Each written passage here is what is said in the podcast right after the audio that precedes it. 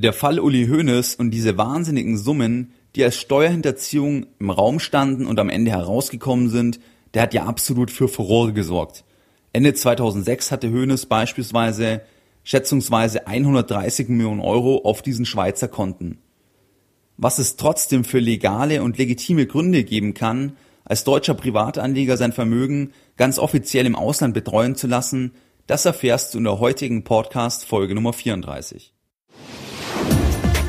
Finanzielle Unabhängigkeit durch finanzielle Bildung. Der wöchentliche Finanzpodcast von www.geldbildung.de.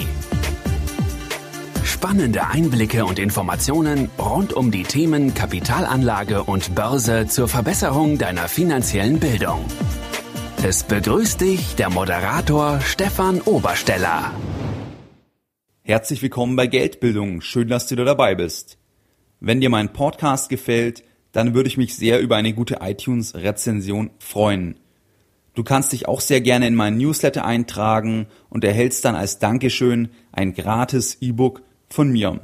Das geht ganz einfach, indem du auf meine Seite gehst, geldbildung.de und dich auf der Startseite in diese weiße Zeile mit deiner E-Mail-Adresse einträgst. In der heutigen Folge Nummer 34 geht es darum, was es eigentlich für Gründe geben mag, ganz offiziell und deklariert sein Vermögen oder ein Teil seines Vermögens im Ausland verwalten zu lassen. Im Rahmen meines Studiums in St. Gallen habe ich zwei wissenschaftliche Arbeiten geschrieben, eine eben die Bachelorarbeit und eine die sogenannte Masterarbeit. Eine dieser beiden Arbeiten, das war eine Analyse für eine österreichische Privatbank über die Kundengeldentwicklung von deutschen Kunden im Ausland. Das bedeutet, diese österreichische Privatbank war spezialisiert auf die Betreuung von Deutschen eben in Österreich und auch in der Schweiz und war interessiert, wie sich quasi die Kundengelder jetzt Österreich, Liechtenstein, Schweiz in Bezug auf deutsche Kundengelder eben entwickeln und was zum Beispiel Beweggründe sind oder waren, warum jetzt zum Beispiel Kunden eher Liechtenstein den Rücken kehren und jetzt eher wieder Geld in der Schweiz verwalten lassen. Ganz wichtig, es geht dabei nur um deklariertes, versteuertes Vermögen. Das bedeutet, dass das Vermögen, was du in das ausländische Land bringst, versteuertes Vermögen ist, erstens, und zweitens, dass die Erträge aus diesem Vermögen du in dem jeweiligen Heimatland, also dann Deutschland, eben entsprechend auch gegenüber dem Finanzamt ganz offiziell angibst. Wichtig sind hier Begriffe, das sogenannte Offshore und das sogenannte Onshore Banking. Offshore Vermögensverwaltung ist eben, wenn das Vermögen eines Kunden außerhalb des eigenen Domizils eben verwaltet wird. Das heißt, wenn jetzt ein Deutscher in Deutschland lebt und eben einen Teil seines Vermögens zum Beispiel in der Schweiz betreuen lässt, dann spricht man dabei von sogenannten Offshore Banking oder Offshore Vermögensverwaltung. Die Onshore Vermögensverwaltung, das ist das ganz klassische, wenn du quasi Kontoführung und Domizil des Landes, wenn, wenn beides eben am, am gleichen Ort ist. Jetzt stellt sich ja vielleicht die Frage, was macht es für einen Sinn, als in Deutschland lebende Privatpersonen Vermögen oder Geld im Ausland betreuen zu lassen? Noch einmal, es geht nur um offizielle und deklarierte Gelder. Es gibt eine Reihe an Gründen, die ich auch in dieser wissenschaftlichen Arbeit herausgefunden habe und erarbeitet hatte, und die möchte ich mal mit dir besprechen. Zum einen sind es regulatorische Vorteile, die Kunden sehen können, die sichere Währung, die irgendwo das anziehend macht, sein Vermögen im Ausland verwalten zu lassen, die niedrigere Staatsverschuldung des Ziellandes, also dass das Land ökonomisch besser dasteht, ein höheres Bankgeheimnis könnte eine Rolle spielen oder auch die bessere und höhere Kompetenz der Bankberater im Ausland kann eine Rolle spielen, dass eben jetzt ein Deutscher sagt oder ein in Deutschland lebender Kunde, dass er sein Vermögen im Ausland betreuen lassen möchte. Lass uns die Gründe im Detail nochmal anschauen. Regulatorische Vorteile, das ist beispielsweise so, dass natürlich Liechtenstein oder die Schweiz als eher kleinere Länder viel schneller auf regulatorische Anforderungen, die von außen an das jeweilige Land gerichtet werden, eben reagieren können. Einfach weil sie politisch wesentlich kürzere Wege haben und es einfach schneller und einfacher umsetzbar ist. Das heißt, ein Anleger könnte sagen, ich will das Geld lieber dort haben, weil wenn es irgendwelche negativen Veränderungen gibt von politischer Seite, dann kann das Land eben dort schneller regulatorisch reagieren und es ist dann eher zu meinen Gunsten, wie jetzt vielleicht in einem Land wie, wie Deutschland. Die stabilere Währung spielt bei ganz vielen eine Rolle. Liechtenstein und auch die Schweiz haben ja den Schweizer Franken als Währung. Und der Schweizer Franken gilt wirklich wie Gold als absolut sicherer Hafen unter Investoren. Bei Krisen wie der Bankenkrise oder auch zu Zeiten der New Economy, wo diese geplatzt ist, dann flüchten sich einfach sehr, sehr viele Investoren in den Schweizer Franken. Der Schweizer Franken wertet auf und steigt und diese Währung ist dann quasi mehr wert gegenüber anderen Währungen, wie zum Beispiel gegenüber dann dem US-Dollar oder gegenüber dem Euro.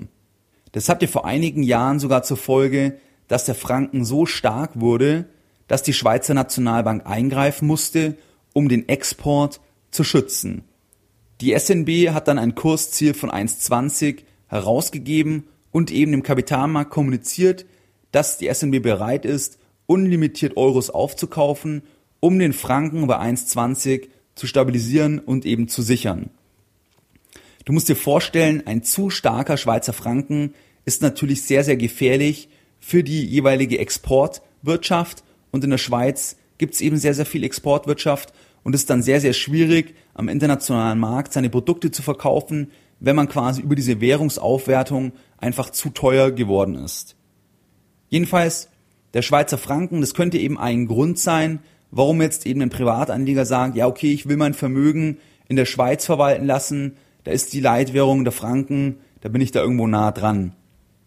Das würde natürlich auch in Deutschland gehen. Das heißt, du kannst ja auch dein Depot jetzt beispielsweise in einer fremden Währung führen lassen und das wäre dann also auch in Deutschland realisierbar. Aber Deutschland ist natürlich der Euro und die Leitwährung ist nicht der Franken. Die niedrige Staatsverschuldung spielt weiter bei vielen eine Rolle. Schweiz und Liechtenstein, die stehen einfach ökonomisch wesentlich stabiler da. Und die Schweiz hat beispielsweise nur eine Verschuldung von etwa 50 Prozent des Bruttoinlandsproduktes. Und diese 50 Prozent errechnen sich durch Schulden geteilt durch Bruttoinlandsprodukt. Und das Bruttoinlandsprodukt ist ja ein Maßstab für die wirtschaftliche Potenz, für die wirtschaftliche Kraft eines Landes. Griechenland hat beispielsweise eine Staatsschuldenquote von 175 Prozent und steht dabei natürlich ungleich schlechter da, wie jetzt beispielsweise die Schweiz. Deutschland liegt bei etwa 75 Prozent. Das heißt, ein Privatanleger könnte sagen, das Land ist einfach stabiler, weil es weniger Schulden hat, ein Zusammenbruch könnte nicht so leicht sein oder was auch immer und deswegen quasi einen Teil seines Vermögens eben dort verwalten lassen möchte. Das höhere Bankgeheimnis kann auch bei deklarierten und ganz offiziellen Geldern eine Rolle spielen, wenn du daran denkst, dass zum Beispiel ein lokaler Unternehmer eben bei der lokalen Raiffeisenbank ist, dann ist eben die Gefahr natürlich immer da, dass auch andere im Ort quasi über seine Vermögensverhältnisse Einblicke gewinnen. Und es könnte sein, dass er das nicht möchte und deswegen zum Beispiel auch im Ausland ein Konto hat, ähm, wo er die Erträge und alles ganz offiziell angibt, aber einfach, dass er eben nicht diese Nähe hat und eben vielleicht Leute, die er auch privat kennt, genau reinschauen können, wie viel Geld er eigentlich hat. Die höhere Kompetenz der Vermögensverwaltung und der Beratung kann auch eine Rolle spielen. Ich kann es jetzt für Liechtenstein und die Schweiz sagen, diese sind einfach im Private Banking wesentlich serviceorientierter, haben einen viel besseren Service und natürlich haben diese Länder auch eine viel, viel längere Tradition und auch, muss man sagen, mehr Know-how in diesen Bereichen. Der Verdienst der Bankmitarbeiter dort ist einfach im Schnitt wesentlich höher wie in Deutschland und die Tradition ist eben länger, wie bereits gesagt. Und man kann schon sagen, dass einfach da äh, die Kompetenz auch höher ist, jetzt im Schnitt verglichen mit Deutschland. Ich hatte ja im Rahmen dieser wissenschaftlichen Arbeit auch eine Reihe an Interviews mit CEOs, also Geschäftsführern von kleineren Liechtensteinern Privatbanken gemacht. Und einer dieser CEOs meinte nur zu mir, dass es halt schwierig ist, in Deutschland jetzt beispielsweise für 40 oder 45.000 Euro einen sehr, sehr qualifizierten Private Banker zu finden, der, der dann im Endeffekt auch eben sehr vermögende Kunden betreuen soll. Und das ist halt in Liechtenstein oder in der Schweiz einfacher, weil man dort einfach ganz, ganz andere Gehälter bezahlen kann, weil natürlich die Kunden im Schnitt auch mehr Gebühren bezahlen letztlich.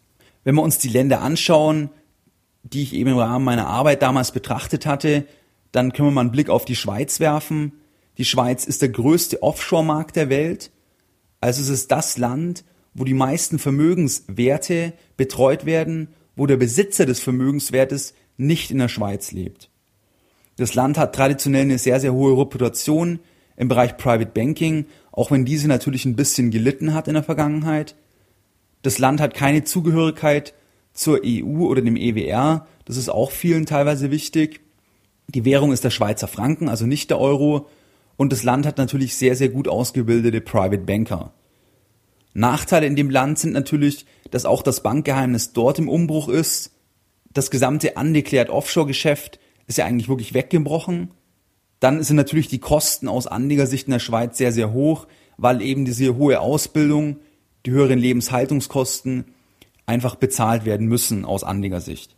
Österreich hat nach wie vor eine relativ solide Reputation, hat sich auch in der Historie immer schon stark auf deutsche Anleger konzentriert, hat aber auch eine starke Positionierung Richtung osteuropäische Anleger und die Kostenstruktur ist aus Anlegersicht wesentlich akzeptabler. Aus Nachteil könnte jetzt als Anlegersicht aus Deutschland gesehen werden, dass das Bankgeheimnis auch immer weiter gelockert wird, dass die Zugehörigkeit zur EU auch vielleicht nachteilig ist und natürlich ist das Image nicht ganz so stark in Bezug auf Private Banking, wie jetzt eben in der Schweiz oder auch in Liechtenstein das der Fall ist.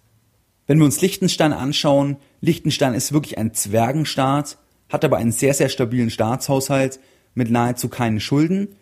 Die Währung ist ebenso der Franken, also eine wirklich sichere Währung, eine stabile Währung. Das Land hat eine sehr, sehr lange Tradition und eine hohe Expertise im Private Banking, sehr, sehr kurze politische Wege und damit einfach ein dynamisches Umfeld. Positiv ist es auch für sehr, sehr große Vermögen, dass es eben ein sehr, sehr attraktives Stiftungsrecht hat, das Land. Negativ ist, dass die Reputation wirklich extrem beschädigt wurde in Liechtenstein. Stichwort Zumwinkel-Affäre. Und ähm, dass einfach das Land sich viele, viele Jahre zu stark auf Steuerverkürzung konzentriert hat. Und ähm, das jetzt eben nachteilig ist, wenn man eben diesen Shift hin zu eben deklarierten Geldern machen möchte. Und natürlich auch als Anlegersicht aus Deutschland ist es halt immer so, wenn man dann quasi Erträge aus Liechtenstein angeben würde, offiziell, was man natürlich tun muss, ähm, dann kann es halt sein, dass dann das Finanzamt sagt, ah ja, okay, da schauen wir mal genauer hin. Deswegen man hat da selbst quasi auch immer einen Reputationsschaden oder eine Reputationsgefahr, wenn man eben dann ähm, das als deutscher Anleger selbst entsprechend ähm, dort anlegt. Was sind jetzt deine Lessons learned in der Podcast Folge Nummer 34? Es gibt Gründe, sein Vermögen im Ausland offiziell anzulegen. Stabile Währung, stabile Volkswirtschaften können zwei mögliche Gründe sein. Aus Reputationsgründen ist das Ganze aber gefährlich, weil man natürlich, wenn man das Konto dann angibt, das Finanzamt einfach darauf jagen könnte, dass es irgendwo genauer hinschaut oder irgendetwas vermutet. Meine Überzeugung ist, es macht für die meisten Anleger nicht wirklich Sinn, ist ein spannendes Thema, aber das meiste kannst du auch im Inland machen, sprich du kannst auch in, in Franken investieren aus Deutschland heraus. Deutschland ist auch eine sehr, sehr stabile Volkswirtschaft. Man hat ohnehin ein Klumpenrisiko. Also wenn wirklich ein Zusammenbruch wäre, dann hast du ja letztlich so eine Korrelation zwischen den einzelnen Ökonomien, weil die so eine hohe Abhängigkeit haben, dass man dann vielleicht auch nicht wirklich wesentlich besser fahren könnte oder kann. Und auch das Thema zum Beispiel Bankgeheimnis, das gleicht sich immer weiter an und wird auch einfach durch den Druck auf diese Länder, auch in, den, in der Schweiz und Liechtenstein, stark aufgelockert und äh, ist kaum mehr existent. Deswegen gibt es einfach für den normalen Privatanleger aus meiner Sicht nur wenig Gründe. Auch die Folge Nummer 34 möchte ich wieder mit einem Zitat beenden und heute eines von Clinton Jones.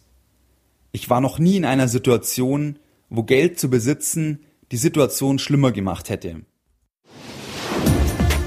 Mehr Informationen zum Thema finanzielle Bildung auf dem Weg zu deiner finanziellen Unabhängigkeit findest du unter www.geldbildung.de. Und immer daran denken, Bildung hat die beste Rendite.